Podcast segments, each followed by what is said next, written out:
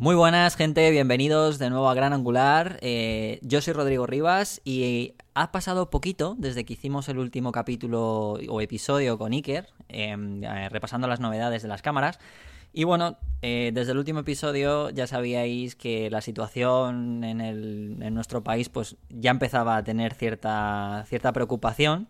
Todavía me estoy acordando de aquel mm, capítulo que hice con, con Iker justamente cuando pasó lo del, lo del Mobile World Congress, que entre comillas nos estábamos hasta riendo de esto. Y bueno, mira en qué se ha convertido. Pero bueno, eh, vamos, a, vamos a tener una, una actitud positiva ante todo. Parece ser que después de un tiempo pues ya estamos bastante más concienciados con esto. Y bueno, pues eh, como yo tengo trabajo en algunas situaciones, no estoy tampoco parado del todo, pero sí que es verdad que me apetecía, me apetecía grabar pero no para contar estas situaciones, eh, porque ya bastante información tenemos, sino para aportar algo y realmente hacer un capítulo o un episodio más o menos normal, ¿no? O sea, no nada, nada extraño. Em, tocaremos alguna cosita porque es verdad que esta situación también va a ayudarnos, entre comillas, seguro que sí, en un futuro a todos los que nos dedicamos a este mundillo. Y bueno, para, para ello tengo un invitado muy especial que ya sabéis que siempre hacemos entrevistas a fotógrafos y gente muy especial del mundo de la, fotografía, del vídeo, etcétera, en todas sus vertientes. Y hoy tengo a un voy a llamar compañero, ya no, ya ni siquiera voy a llamarle a compañero, lo voy a llamar amigo, que es Antonio Garci, que me imagino que muchos le conoceréis eh, por su canal de YouTube. Así que, bueno, ¿qué tal? Hola Antonio. ¿Qué tal, Rodrigo? ¿Cómo estás? Yo encantado de que me invites y, pues agradecido porque jo, me apetecía me apetecía estar aquí un ratito contigo. Bueno, pues ya, ya sabes. Eh, al final nos... Mm, bueno, la verdad es que relativamente tenemos bastante contacto, pero te iba a decir, no ha sido una situación especial al final, pero bueno, sí que es verdad que, que, bueno, ha sido por una situación especial, entre comillas, esta situación de la grabación, pero en realidad nosotros tenemos bastante contacto habitualmente. Eh, bueno, pues a ver, eh, voy a... Te voy a dejar a ti, te voy a hacer unas preguntitas así para que primero te, definas un poquito como fotógrafo si te parece y que me cuentes nos cuentes un poquito lo que haces. Yo lo sé perfectamente y seguro que muchos de nuestros, eh, las personas que escuchan esto también, pero eh, bueno, eh, me gustaría que le dijeses un poco a la gente lo que haces y cuál es tu, trabajo, ¿no? O sea, más o menos así. Pues, uff, a ver. sí, ya, me lo imaginaba, porque esto es un poco complicado. Pero hacer, bueno. hacer algo de todo, porque al final. Pero bueno, para resumir un poco, sí que se podría decir que eh, lo primero de todo soy fotógrafo. Eh, mi especialidad sería algo así como la fotografía de retrato y la fotografía de estudio. Esto engloba tanto eh, books fotográficos, actores, modelos, músicos fotografía promocional, fotografía publicitaria, un poquito de esos, de esos temas, de esas cosillas. También de vez en cuando algo de, algo de foto de moda, e-commerce, lookbooks, catálogo, ese tipo de, ese tipo de cosas. Y eh, dejando aparte también el, tema de, de, la fotografía, también soy formador y profesor de fotografía, tanto por mi cuenta como en la escuela Too Flash, donde imparto los cursos de iluminación, que soy el encargado del área de, iluminación de la, de, la, de la, escuela, y también en, en, redes, por así decirlo. La parte de profesor la he externalizado un poco al mundo y eh, más bien más que como profesor, como divulgador de fotografía, pues eh, soy bastante activo en redes, tengo canal de YouTube donde hablo de fotografía, enseño un poco cómo trabajo y bueno, pues hablamos un poco de, de todo este tipo de cosas, principalmente también de iluminación, que al final pues es lo que a mí más me tira, lo que a mí más me gusta eh, investigar y sobre lo que más me gusta también hablar y, y difundir.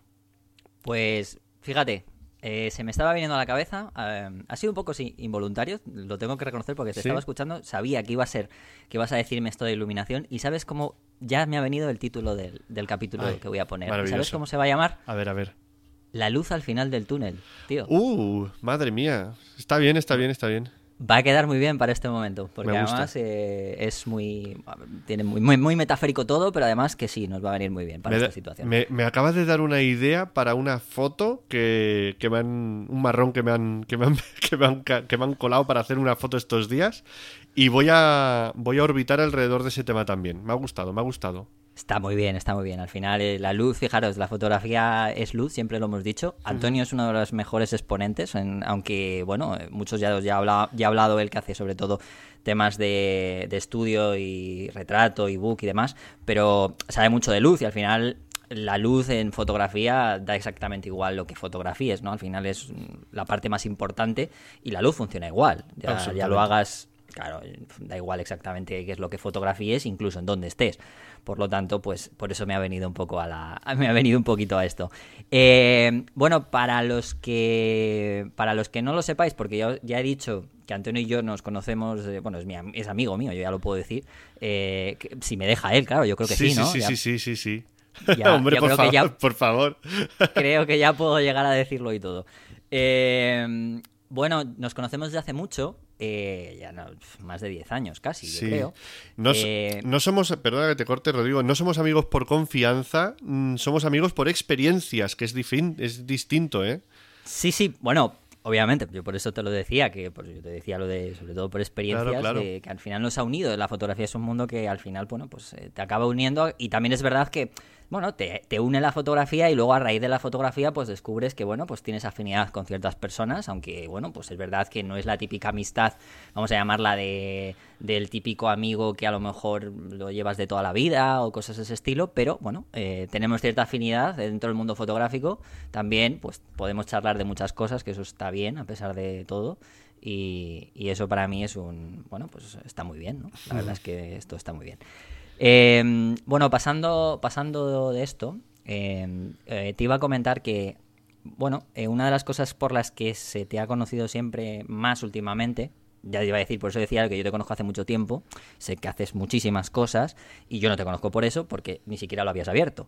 Pero, em, claro, se te conoce mucho por el canal de YouTube. Sí. La verdad, eh, entonces una de las cosas por las que también te he invitado es porque es verdad que en estos momentos em, estamos viviendo una situación que es verdad que bueno pues el tema del trabajo de mucha gente, muchos autónomos y obviamente los sectores que vamos a llamarlo que no son tan necesarios, porque es verdad, las cosas como son. Ahora hay, hay sectores muy importantes que vamos a, hay que apoyar, como pueden ser los médicos, eh, todas estas personas que están ahí al pie del cañón para que las, cosas más importantes nos lleguen.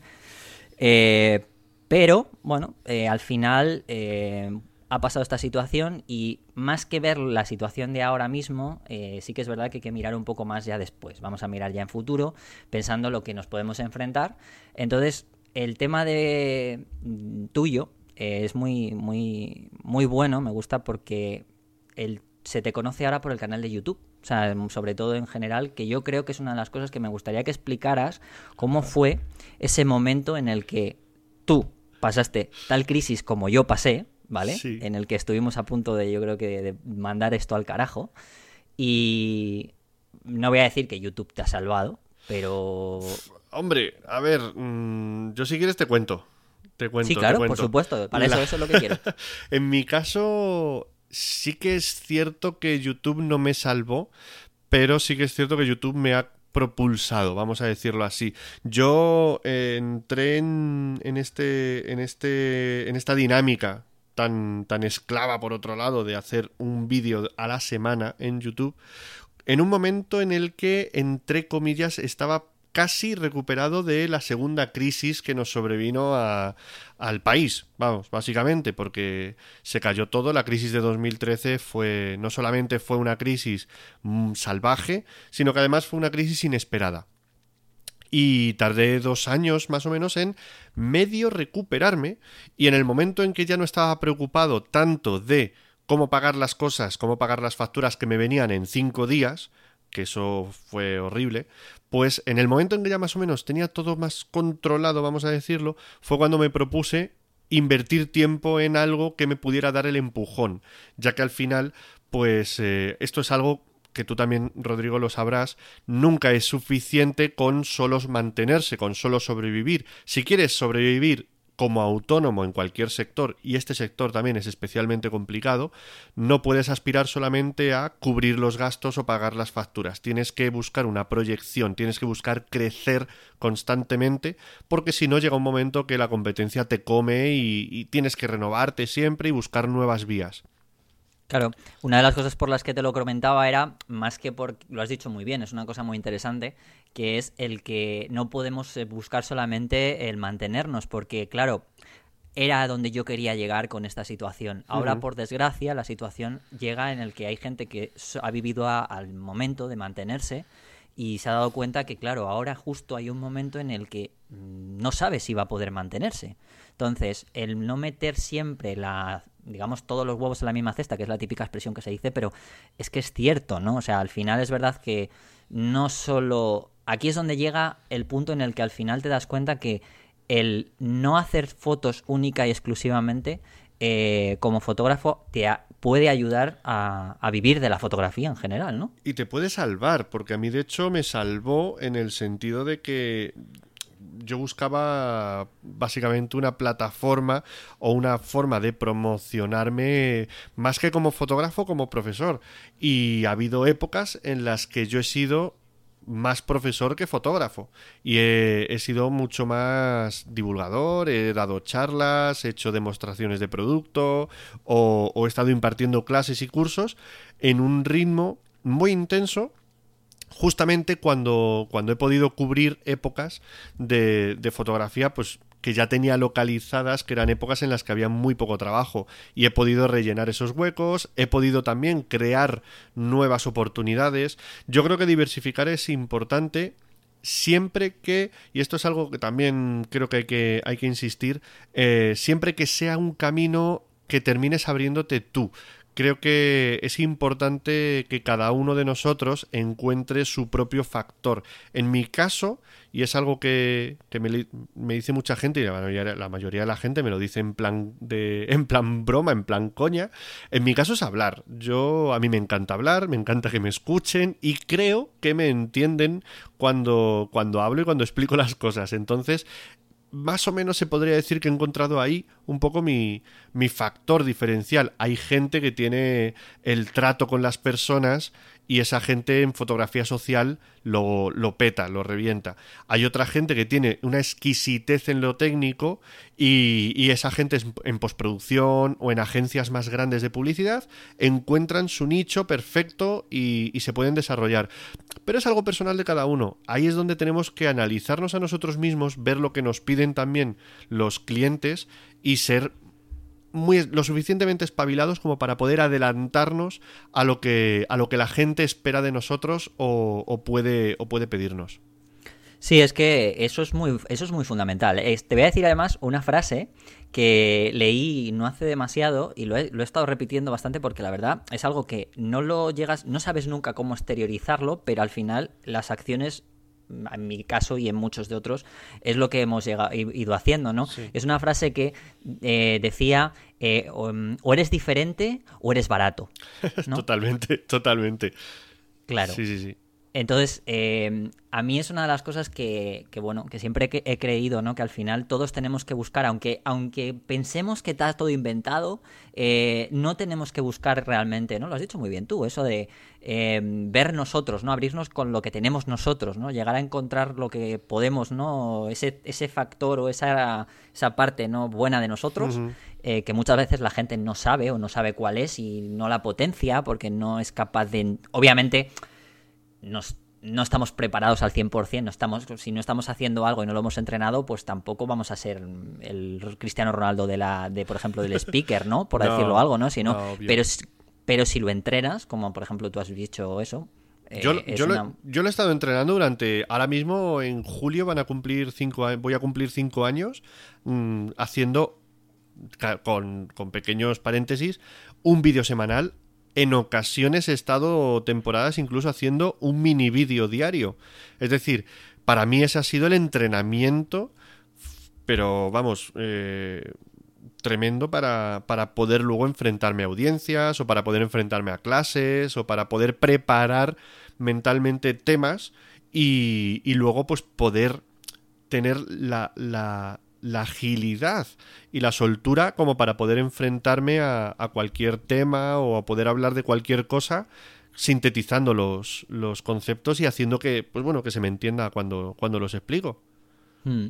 Eh, además, eh, esto te lo, bueno, esto lo digo a la gente que los que no conozcan a Antonio tiene un canal, lo vamos a dejar los, los links abajo, tanto de sus, sus, redes sociales y su canal de YouTube sobre todo, porque eh, estamos hablando mucho de eso, de su forma docente, o sea, o su actividad docente y formadora, y es que en el canal de YouTube tienes, em, bueno, para que la gente que le interese lo que hablábamos antes de la iluminación, tiene muchísimos vídeos en el que, bueno, Antonio incluso eh, muestra las sesiones que está haciendo, o sea, a ver, no estamos hablando de que a lo mejor te haya grabado una sesión de trabajo al 100%, pero él eh, realiza sesiones para mostrar cómo funciona cierto modificador, o los geles de colores, o un flash, o, un, o un esquema de luz, para que lo entendáis y además se ve todo el esquema, porque lo bueno que tienes, por eso es muy didáctico, ¿no? Porque no solo te pone las fotos ya hechas, sino que puedes ver cómo realmente está todo el esquema montado, explica por qué pone las cosas.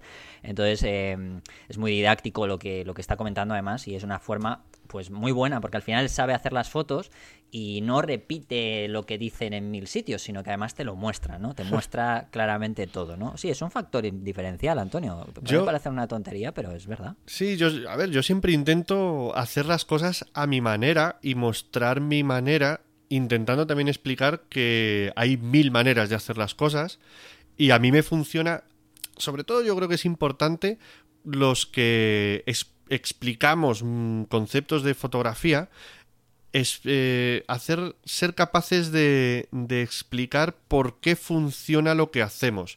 No simplemente explicar lo que hacemos porque nos funciona. Porque al final también esto es como como cualquier otro oficio artístico en el cual, oye, pues puedes hacer pintura más al tipo de los expresionistas, puedes hacer una pintura más realista, puedes hacer eh, diferentes técnicas, el esfumato, el no sé qué, y cada una cosa, cada, cada técnica o cada estilo habla mucho de nosotros.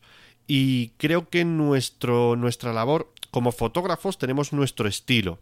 Y nuestro estilo es algo que muchas veces es difícil de explicar, y es mejor que las fotos hablen por nosotros. Pero cuando entramos en docencia, creo que sí que es importante que sepamos o que lleguemos a analizar de un modo nuestra fotografía, es decir, mm, contar el truco de magia y, y, que la gente se dé cuenta de que lo importante en la magia no es el truco, lo importante en la magia es crear la ilusión al espectador mandar el mensaje, en definitiva. Lo importante de, siguiendo el símil, lo importante de un mago no es que sepa hacer el truco, lo importante de un mago es todo lo que rodea, todo el teatro que rodea el truco para que tú pienses que lo que está haciendo realmente es magia.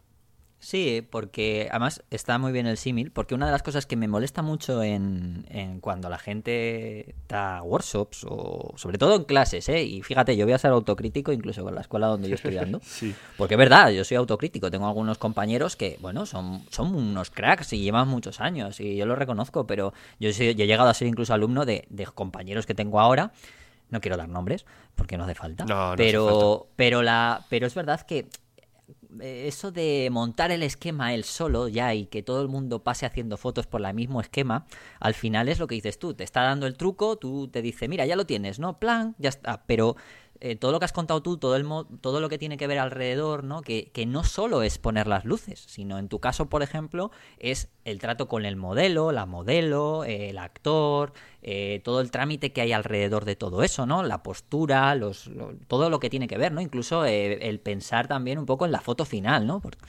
Todo eso es es muy importante. Por eso me gusta mucho el cómo muestras tú los vídeos, porque al final es como sin trampa ni cartón, te enseño todo, te enseño todos los entresijos. ¿Sabes? Pues, eh, ya sabes que esto del cine, se dice que el cine y la foto es mentira, ¿no? Se dice que el cine y la foto es mentira, ¿no? Yo en clase a muchos alumnos que me conocen, yo tengo, yo he tenido, he tenido muchísimos alumnos que me conocieron en YouTube y se apuntaron a clases conmigo porque dijeron, jo, si en vídeo mm, he aprendido esto, cuando dé clases con él, madre mía.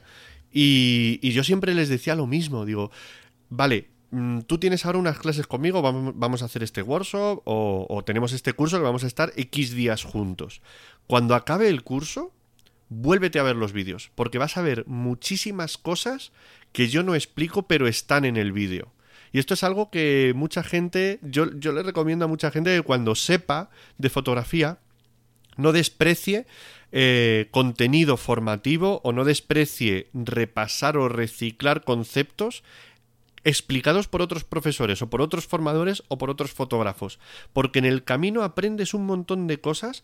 Cuando hacemos fotos nos mostramos como somos y hay un montón de decisiones que se toman en milésimas de segundo por motivos muy muy muy subjetivos y que casi ni el propio fotógrafo es consciente de ello, pero el que sabe, si es capaz de analizarlo, puede ver esos, esos detalles. Yo, con lo que más. Una de las cosas con las que más he aprendido, y esto suena a coña, pero es así, es viendo los trailers de los cursos online antes de comprarlos.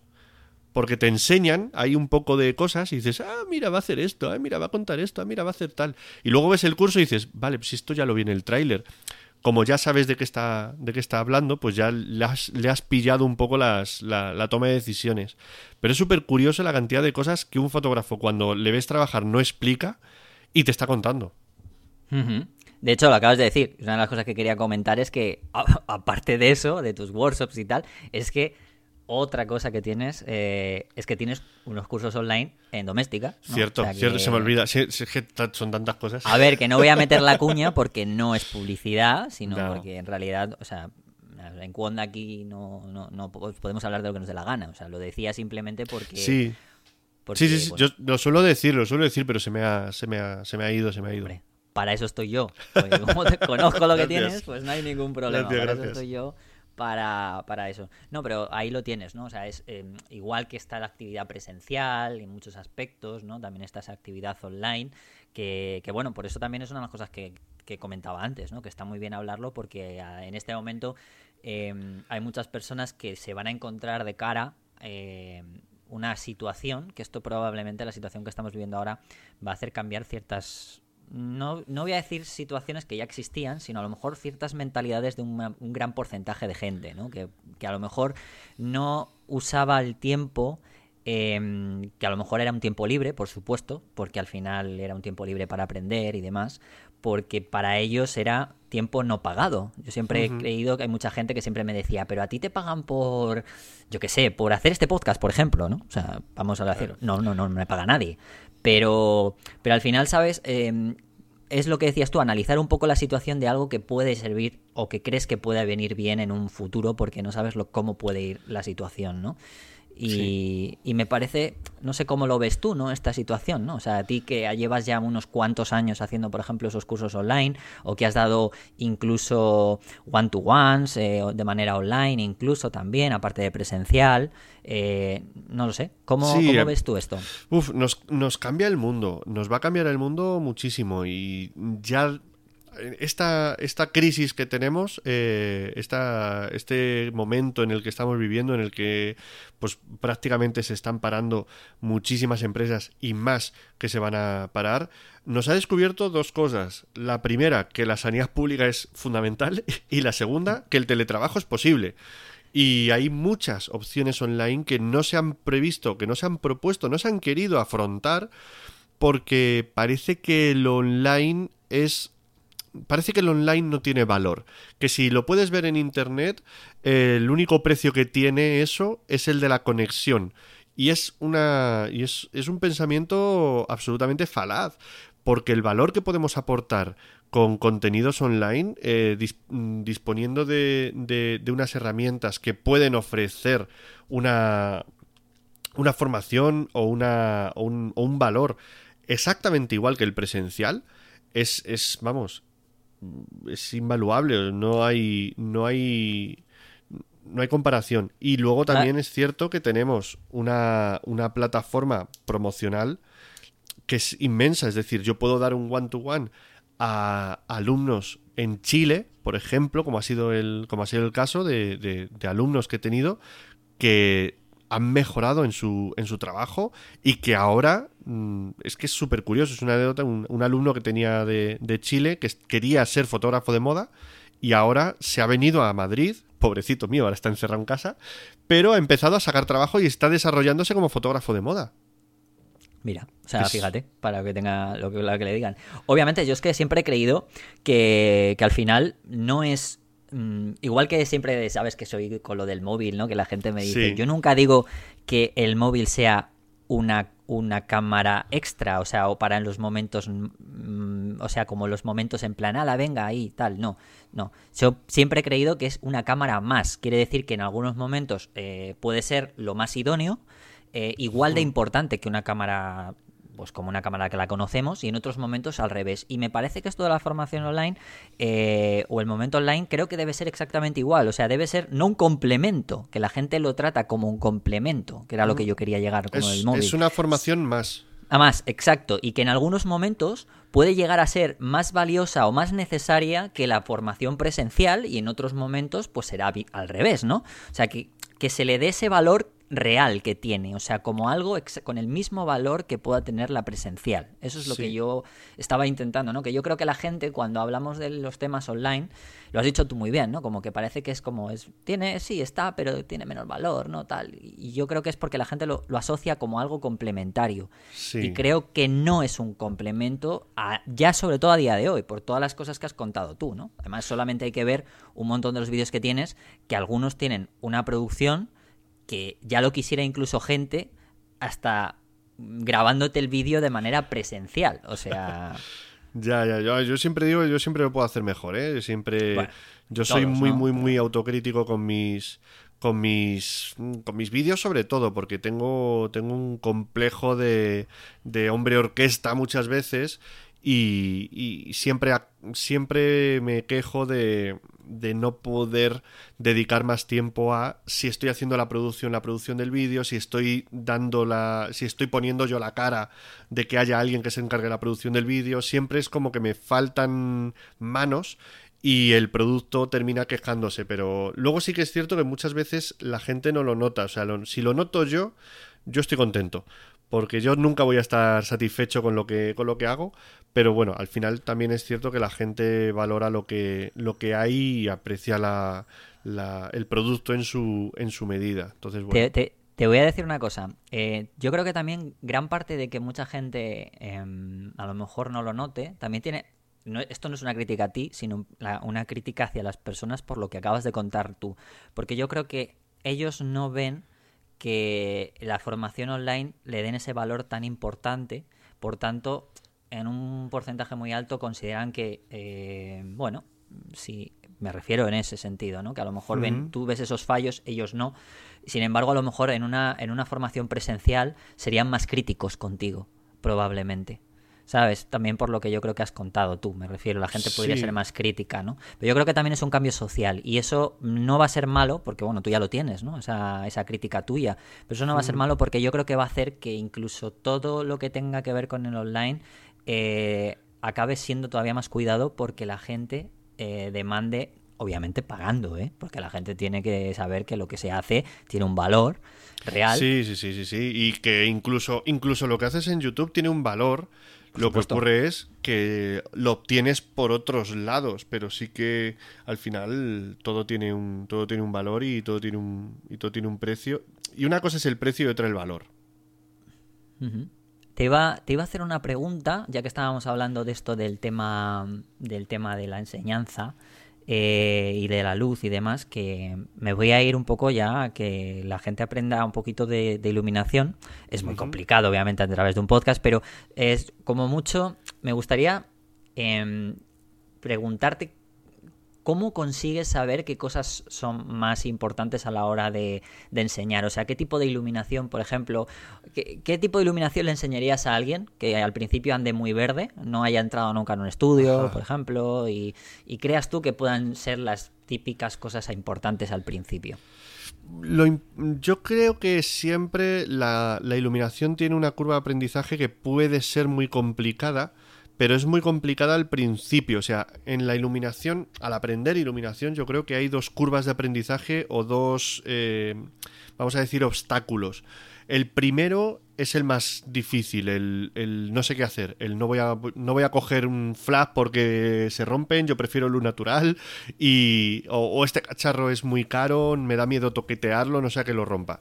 Esa yo creo que es la, la curva de aprendizaje más, más difícil de todas, perder ese miedo el bueno, el libro de José Antonio Fernández y miedo al flash, pues ya te está diciendo, te está diciendo cuál es el principal problema que tenemos cuando usamos luz artificial, vamos a decir flash por, pero bueno, cualquier fuente de luz. En ese aspecto, yo lo que suelo siempre transmitir a, los, a, los, alumnos o a la gente que, que, quiere dar ese primer paso es algo que sea muy agradecido, que sea muy fácil. Coger un flash de mano, ponerlo en cámara y girarlo, rebotarlo al techo, rebotarlo a una pared, y que empiecen a ver la diferencia entre rebotarlo al techo y rebotarlo a una pared. Eso te enseña muchísimo, porque ves lo importante que es la dirección, porque la dirección al final también lo es todo. Pero con eso obtienes ya un primer rebote, ya tienes una primera, un primer acercamiento y dices, uy, si no sale una foto de mierda con el flash, porque el flash estamos acostumbrados a usarlo, pues eso, tipo cobra, mm, de, de frente, directo y flashear a la peña. Con eso ganas mucho. En estudio pasa un poco lo mismo. Tú pones una ventana o un paraguas, el normal, el estándar, lo pones un poquito lejos, un poquito lateral, un poquito elevado, y es muy difícil que no lleguen ellos por su cuenta a encontrar una luz bonita porque eso ya, al no haberlo visto nunca, ya les abre un mundo enorme.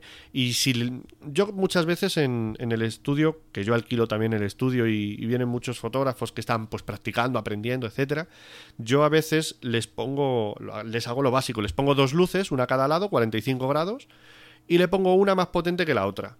Y le digo, prueba, disparan, dicen, ay, qué bien sale, vale. Ahora prueba a encender esta, a dejar solo esta encendida y apagar la otra, o al revés. Y empiezan a ver cómo funciona el tema de la luz principal, el relleno, el contraste, las sombras. Si tienen encendida la que está más flojita, pueden ver una semi clave baja. Y eso ya es muy agradecido. Luego está la segunda curva de aprendizaje que es, vale, ya sé trabajar en un estudio, pero no sé conseguir la foto que quiero. Y eso ya es toda la vida y, es un camino lleno de frustraciones, lágrimas y alegrías. pero bueno. Pero el primero más complicado es eso, es encontrar una luz que sea agradecida y que, y que vean, hostia, es así, ya está, es así de fácil. Con eso mm. te, ganas a, te ganas a todo el mundo. Sí, eh, hombre, tú usas muchos más flashes que luz, que luz continua.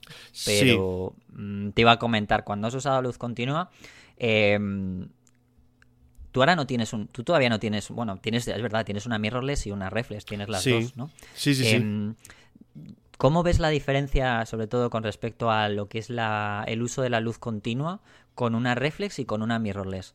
¿Cómo, ¿Cómo, ves eso? A ver, yo realmente lo que ocurre, y esto es cierto que sí que uso mirrorless para, para foto también incluso, pero eh, no suelo utilizar eh, la previsualización de ajustes. Entonces, ahí sí que yo, mi caso es un poco particular, porque yo tengo la cámara, mis cámaras, aunque sean mirrorless, cuando, o cuando me dejan alguna cámara, etcétera, suelo desactivar la previsualización de ajustes, con lo cual el visor, lo que yo veo en mi cámara mirrorless, es prácticamente un visor óptico.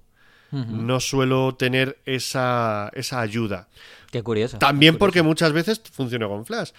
Cuando estoy haciendo, por ejemplo, más un tipo de fotografía más, a lo mejor making off en algunas clases, que ahí ya sí estoy trabajando solamente con la luz continua que hay, o cuando estoy haciendo pues otro tipo de otro tipo de fotografías en la calle, etcétera, sí que lo activo y la verdad es que noto que es una ventaja, noto que es una ayuda. En ese sentido, la verdad es que yo soy muy partidario de, de lo que ha aportado el sistema mirrorless. Yo ahí no soy para nada...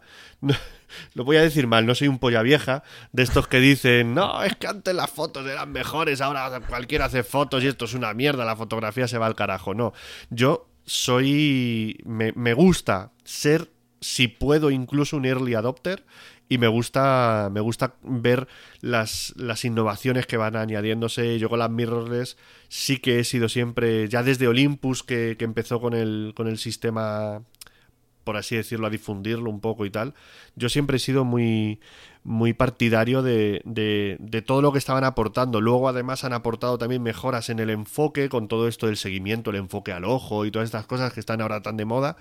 Pero la verdad es que aunque no lo use mucho, porque en estudio el visor de la cámara la tienes que, lo tienes que desactivar los ajustes para que se convierta en un, visor óptico, porque si no, no ves nada. Eh, a mí sí que me ha, me ha, me ha parecido una, una funcionalidad muy útil, aunque yo no la utilice, la verdad.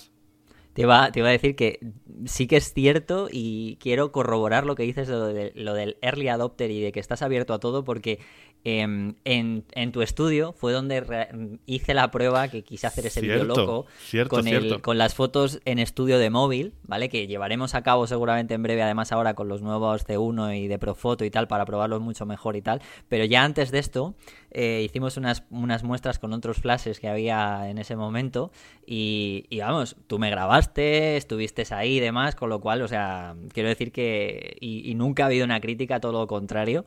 O sea, que debo decir que, que todo lo contrario, que, que, eres muy eres muy early adopter, incluso lo, lo, lo, ves con bastante con bastante ganas de a ver qué hay, ¿no? Es rollo que... para... Es que yo me metí en esto para divertirme, Rodrigo. Claro, es hombre, es pues que como yo todos. Me, yo me metí en la fotografía porque me gustaba y porque en el fondo yo soy un cacharros. A mí me encanta trastear con cacharrería, con cosas nuevas. Me encanta probar cámaras. Eh, esta es una de las cosas que también le, le, tengo que agradecer a YouTube y es que me ha permitido acceder a, a marcas o a tiendas y, crear colaboraciones eh, que me permiten probar mucho equipo. Y, y, esa es otra cosa que al, al, friki que hay en mí le, le gusta mucho, el, el, poder probar, oye, que ha salido una cámara nueva, ay, mmm, puedo conseguir que alguien me la preste unos días y probarla para, que, para, para ver la funcionalidad, para ver cómo cambia el sistema, cómo cambia el mundo, cómo cambia tal. Y todo ese tipo de cosas a mí es que me, me apasionan. Es, es, otra de mis pasiones, el, el probar cacharros en la tecnología. Sí. Es una cosa que me fascina. Además, te, te lo, últimamente te lo deja Mario, que de, de fotografiarte, que a ver sí. si. Que, que, es una de las personas que quiero traer aquí, porque hace poquito la idea que tenía era traer, eh, aparte de fotógrafos, no solo uh -huh. hablar de fotografías, sino de, por ejemplo, lo que estábamos hablando ahora, sobre un poco también esta, esta vertiente de, de formación, pero que también es la divulgación por otros medios para conseguir dinero. También eh, he querido introducir a gente que vive de la foto, ¿no? Pero no haciendo a lo mejor foto como lo sí. conocemos al 100%. Y se me ocurrió que una de las personas, aparte, eh, sería muy bien, traer, muy, muy, bueno traer a gente que al final pues son los que venden los cacharros, ¿no? Que al final muchas veces a muchos fotógrafos les tenemos ahí cuando vamos y que nos... Además son gente que sabe mucho de ellos. Estamos hablando sí. de gente que sabe, no vamos a hablar de tiendas de electrodomésticos que tienen de todo sino gente muy especializada. Y quería traer a Mario a ver si un día le invito al podcast porque me apetecía saber un poco también cómo ve, cómo ve el panorama actual y cómo, cómo le funcionan las cosas, ¿no? Y que es también un apasionado, porque se le nota sí, que sí. es un apasionado. El único problema, el problema que tiene Mario es el mismo que tengo yo, que como le invites no hagas planes después, porque aquí nos quedamos hablando y somos de carrete fácil. No, no te, o sea... no te preocupes porque te, yo, yo, te voy a cortar en un ratito. Vale. Todavía nos, queda, nos, quedan como 5 minutitos, 10 minutitos, o sea que no te preocupes.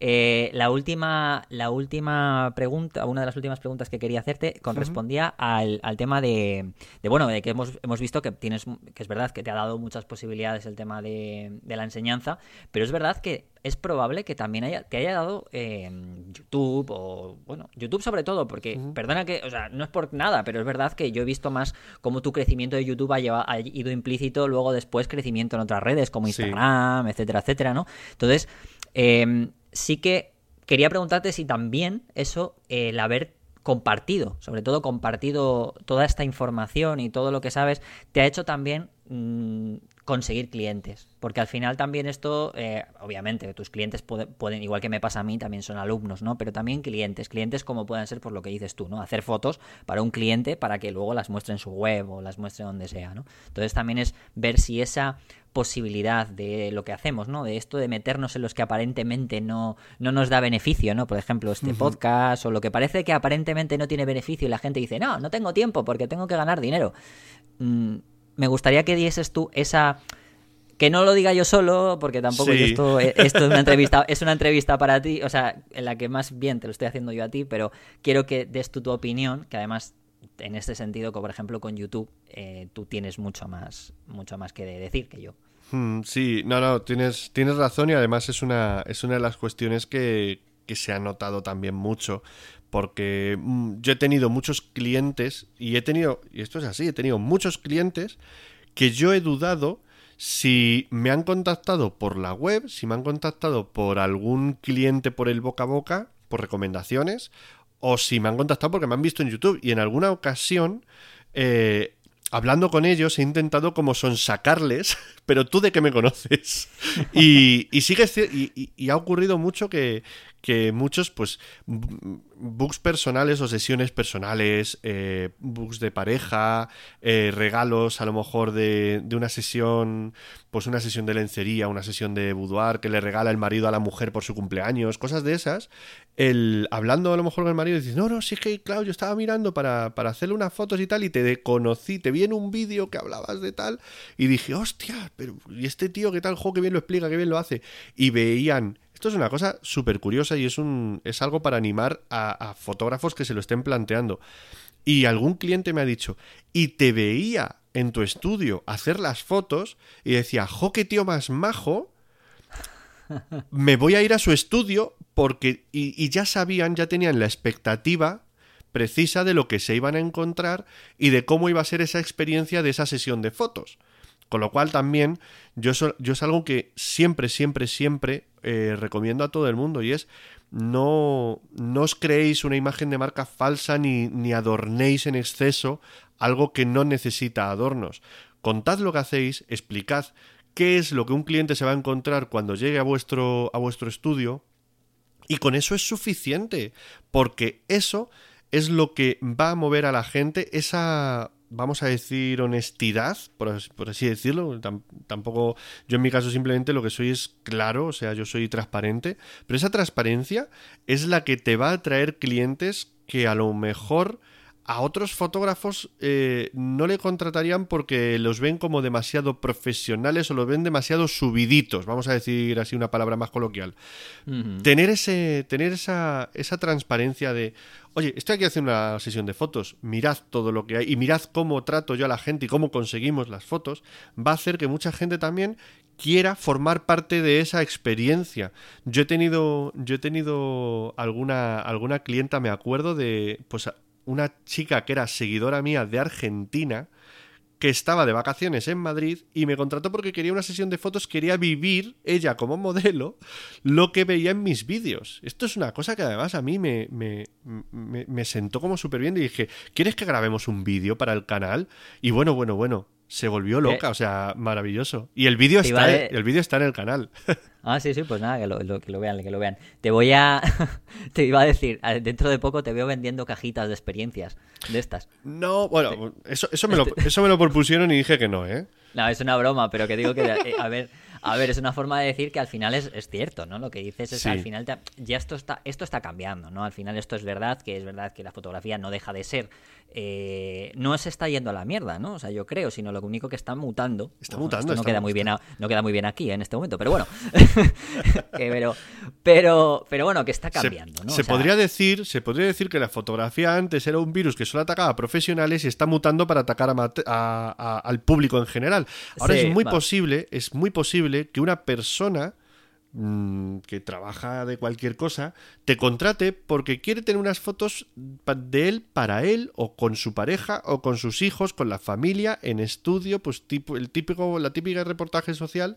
Yo he estado con, yo he estado con familias que he fotografiado a la familia cuando la niña tenía dos años y al año siguiente con tres y al año siguiente con cuatro y con los abuelos y al año siguiente la niña con cinco con los abuelos y con los tíos y con los primos y tener un reportaje anual de cómo va evolucionando tu familia y tu hija eh, con unas fotos que además guardan una coherencia porque las hace siempre con la misma persona, pues eso es maravilloso. Eso realmente es, algo que, que con el paso de los años adquiere un valor incalculable y es muy fácil porque la democratización de la fotografía ha hecho que cualquiera pueda tener una cámara de fotos. Se han abaratado mucho los costes de producción y a la vez se han abaratado mucho los costes de, realización, con lo cual el público se ha abierto la fotografía un público que ya no es solo publicidad de necesito unas fotos, es un público general y al público general no le basta solo con las fotos, le ofreces también, le tienes que ofrecer también una experiencia.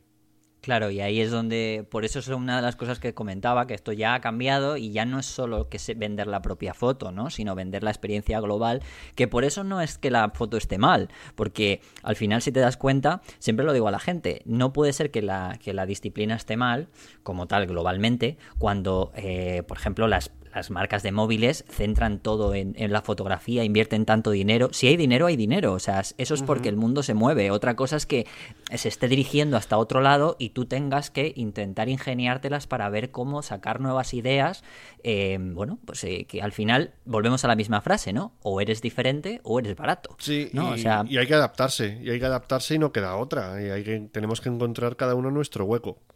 Sí, y no, y de verdad que se puede. O sea, quiero decir que hay gente, bueno, es tu caso, es uno eres uno de los ejemplos. A lo mejor ahora no estoy diciendo, ahora la gente pensará, guau, pero es que claro, me estás diciendo que vaya a YouTube cuando Antonio a lo mejor empezó, que tampoco empezaste muy, muy de los súper pronto, eh, que esto hay que decirlo. Para nada, para pero, nada. Pero bueno, ya me entiendes, ¿no? Que ahora a lo mejor te dice la gente, no, es que ahora no es lo mismo. Bueno, no sé, constantemente la, se están inventando muchas cosas en las que poder crear contenido o poder dar esa experiencia. Eh, hay muchos, yo lo decía el otro día, eh, hace a principios de año, cuando di una charla en el Baby and Kids, em, que hablaba sobre Instagram y lo primero que soltaba, fíjate, estaba, iba a hablar de Instagram, la gente estaba súper claro que quería hablar de Instagram y ¿sabes lo que solté de primeras? Les solté que tendrían que empezar a mirar TikTok. La gente, claro, la gente cortocircuitó. No me extraña, no me extraña. Claro, la gente dijo, ¿qué narices me estás contando? Si TikTok es de niños de 15 años o mi hija que tiene 13 está bailando por ahí. Digo, sí, yo no te voy a... No, digo, esta charla que he venido a decirte no va sobre TikTok, pero sí que me gustaría que lo tengas en cuenta y por lo menos empieces a verlo, porque probablemente llegue un momento en el que cuando quieras entrar o conseguir algo distinto, porque digas, es que esto está súper saturado o lo que sea, a lo mejor ya cuando quieras entrar es tarde y volverás otra vez a entrar en una situación en la que estás sobresaturado. Entonces, la idea es que tampoco sea tu, tu trabajo a veces no pagado, es el buscar nuevas ideas, que eso es lo que no está pagado, pero que no está pagado en el momento, ¿no? Porque luego, como decías tú bien, lo de antes de tus clientes, lo, es al final cuando después, tiempo después, cuando lo, consigues. Es al final y es un trabajo que estás haciendo que a lo mejor no está pagado, pero que tiene un cliente muy claro, que es tu propio negocio. Es, mm. es el, el, tiempo que tú inviertes en aprender nuevas cosas o en investigar nuevos caminos, etcétera, es un trabajo que estás haciendo para el cliente más importante que tienes al final, que eres tú mismo. Porque si tú no estás al día, eh, tus clientes van a buscar a otra persona. Y los clientes, los clientes son importantes, pero tú eres más importante porque eres el que les va a solucionar sus necesidades, sus problemas o sus eh, inquietudes. Con lo cual tenemos que estar súper colocados. Yo me acabo de. Yo me he instalado TikTok hace un par de semanas. Estoy todavía flipando, o sea, todavía estoy cortocircuitado. Porque lo que veo no me lo puedo creer. no, te pasa como a mí. Yo también estoy dado de alta, pero es como en plan, a ver cuándo puedo ponerme a, mentalizarme para esto, ¿no? Lo que veo en TikTok, o sea, yo todavía no lo entiendo. O sea, me ocurre como la primera. Me, pasa con TikTok como la primera vez que escuché un disco de Pink Floyd, que no me enteré de nada. No me enteré de nada de lo que había pasado en esos, en esos tres cuartos de hora. Y. Pero llegará un momento en que seguramente consiga entenderlo, consiga encontrar si tengo hueco ahí, qué puedo aportar y en, y en ese momento, pues eh, aportaremos algo. Se me ocurren mi, micro, micro detrás de escenas. En plan, eh, con un plano secuencia, rodando la cámara y al final haciendo el disparo y haciendo la foto. ¿Sabes? O sea, yo que sé, cosas de esas. Sí, hay mucha. Hay, realmente eh, al final es eso, ¿no? Es, pararte a buscar, a pararte a pensar y tener tu tiempo para ti, para ese tipo de cosas que muchas veces la gente cuando está metido en este negocio solamente se cree que, pues, ¿qué es eso, no? Que es como antiguamente, ¿no? Que te llamaba el cliente y tu trabajo era pues casi como el trabajo de oficina, de 8 a 8, hacer las sesiones, te vas a casa y se acabó hasta el día siguiente que te llama tu cliente, ¿no? Sí. Y esto ha cambiado por completo y eso es una de las cosas que yo creo que también hay que mentalizar un poco. Tienen bueno, no que mentalizar, sino porque la gente que se quiera dedicar a esto tiene que entenderlo que es la es realmente yo creo y aunque haya excepciones es la única manera de poder vivir de esto. Sí, sí, sí, sí, sí.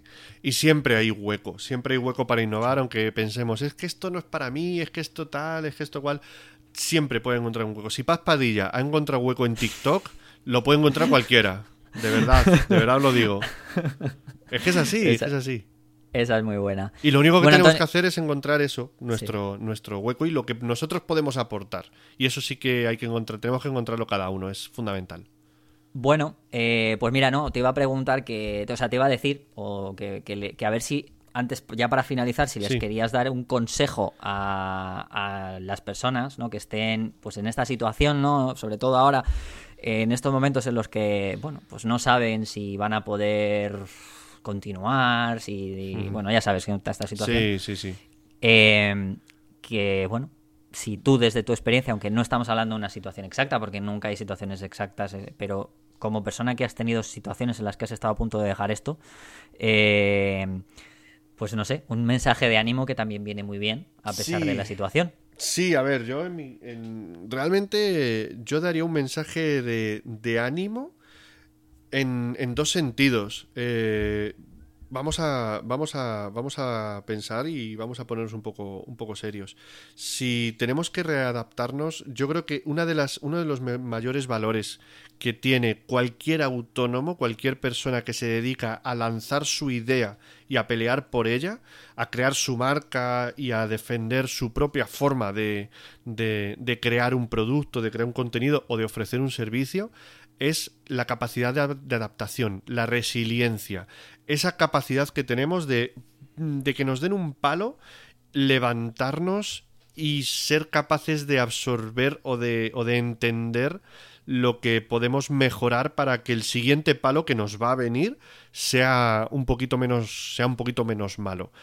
Esa es la, ese es uno de los consejos, el, el primero más, más importante, ser capaz de adaptarte, de analizar por dónde van los tiros, por dónde sopla el viento y, y buscar nuevas formas de, de ofrecer un producto, un servicio.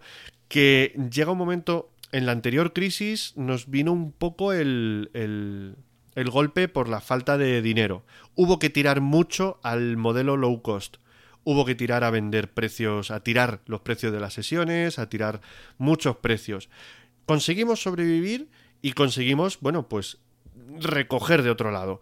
Ahora quizás el modelo que se nos presenta es diferente, porque quizás el modelo que se nos presenta es un modelo en el que vamos a tener que trabajar más en lo online o, vamos a tener o quizás también tengamos que tirar un poco por, por plantear otros modelos de, de, negocio que permitan ofrecer productos más económicos, que sean diferentes, reinventar los tipos de sesiones, viene Instagram, eh, que también es eh, puede ser una, una fuente de, de, ingresos para sesiones pequeñas de gente que solo quiera fotos para perfiles sociales. Por ahí se puede trabajar mucho.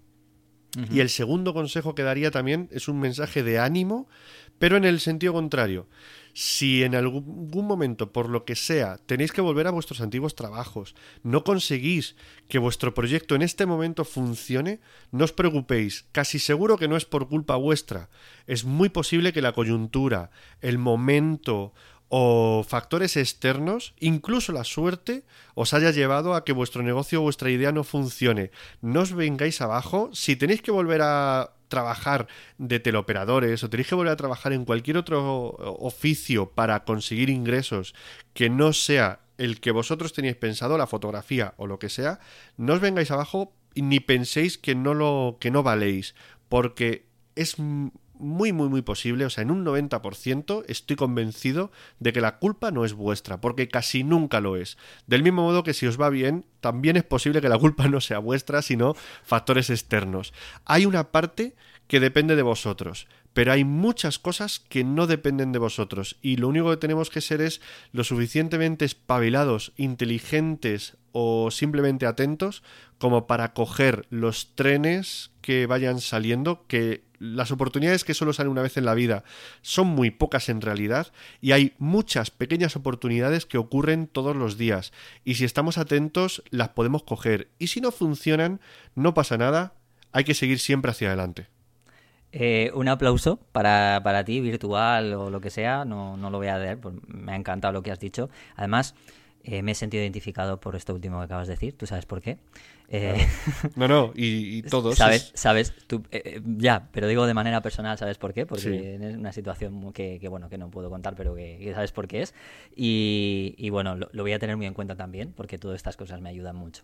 Eh, un, de verdad que mm, muchas gracias por lo que acabas de decir. Seguro que muchísima gente le va a venir muy bien. Al final, fíjate si ha venido bien y, la frase que iba a decir yo, que había dicho cómo iba a titular el episodio, que era lo de la Ah, luz ¿sí? al final del túnel. Ah, pues mira, O sea, mira, al al final ha venido a cuento. No, lo- no, Ha lo- venido. no lo tenía en mente. ¿eh?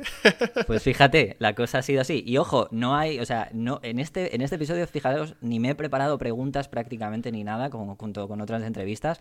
Más o menos tenía una idea, además, como tengo la suerte de conocerle, eh, ya tenía un poco la idea de lo que iba a hablar. Así que fijaros si ha llegado al final, o sea que has- todo ha surgido un poco sobre la marcha y eso, eso ha estado, ha estado muy bien. Pues nada, Antonio, eh, ha sido un placer tenerte en Gran Angular. Eso lo Igualmente. primero. Muchísimas Eh, gracias. Nada, gracias a ti. Deciros que seguramente, bueno, en otras, eh, dentro de un tiempo seguramente le, le volveré a invitar, pero ya para que nos hable ya de más cosas, a lo mejor más técnicas, un poco ya de iluminación al 100%, aunque hoy hemos hablado de iluminación, pero de una iluminación sobre todo más metafórica, porque también la necesitamos en este momento, eh, fotográfica, pero metafórica, como hemos dicho. Y, nada, espero que, esta, este podcast no sé cuándo lo estaréis escuchando, seguramente muchos lo escucharéis en estas situaciones, pero si este podcast en algún momento lo escucháis dentro de unos cuantos años eh, o dentro de unos cuantos meses, cuando la situación haya mejorado, eh, espero que os acordéis de todo esto, ¿no? Que siempre es muy importante saber que cuando pasan estas situaciones, pues tenemos que aprender de ellas, ¿no? Además lo ha dicho muy bien Antonio, y que no os dé vergüenza nunca de por estos momentos o estos malos momentos, eh, si tenemos que alejarnos de la fotografía a lo mejor profesional y volver un poco al hobby o lo que sea, eh, que no os dé vergüenza, que no pasa nada. Eh, al final la fotografía siempre está para nosotros, de una manera u otra, siempre va a estar ahí. Y tiempo para volver, de una manera u otra, siempre tenemos. Así que lo dicho, Antonio, un placer. Te voy a invitar seguramente alguna otra vez para hablar de otra cosita. Cuando Y quieras. Nada. Para pues, gente, placer. Muy bien, para mí exactamente igual. Pues nada, gente, nos vemos en el próximo episodio. No sé si traeré a Iker, no sé cómo estará la cosa, pero bueno, intentaré que a lo mejor la semana que viene o como muy tarde dentro de dos semanas, eh, visto la situación y que bueno, tengo algo más de tiempo eh, por esta situación. Así que nos escuchamos pronto seguramente y que os cuidéis mucho y cuidéis a vuestra gente. Un saludo.